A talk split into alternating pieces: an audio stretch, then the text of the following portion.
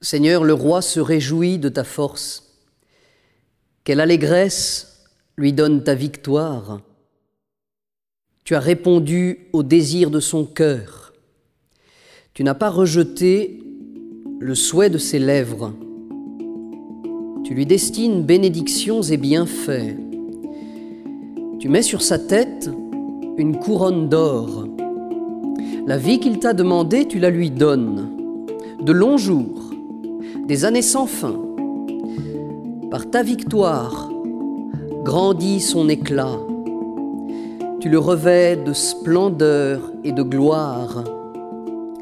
Tu mets en lui ta bénédiction pour toujours, ta présence l'emplit de joie.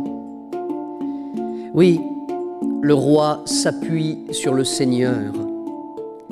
La grâce du Très-Haut le rend inébranlable. Ta main trouvera tes ennemis, ta droite trouvera tes adversaires.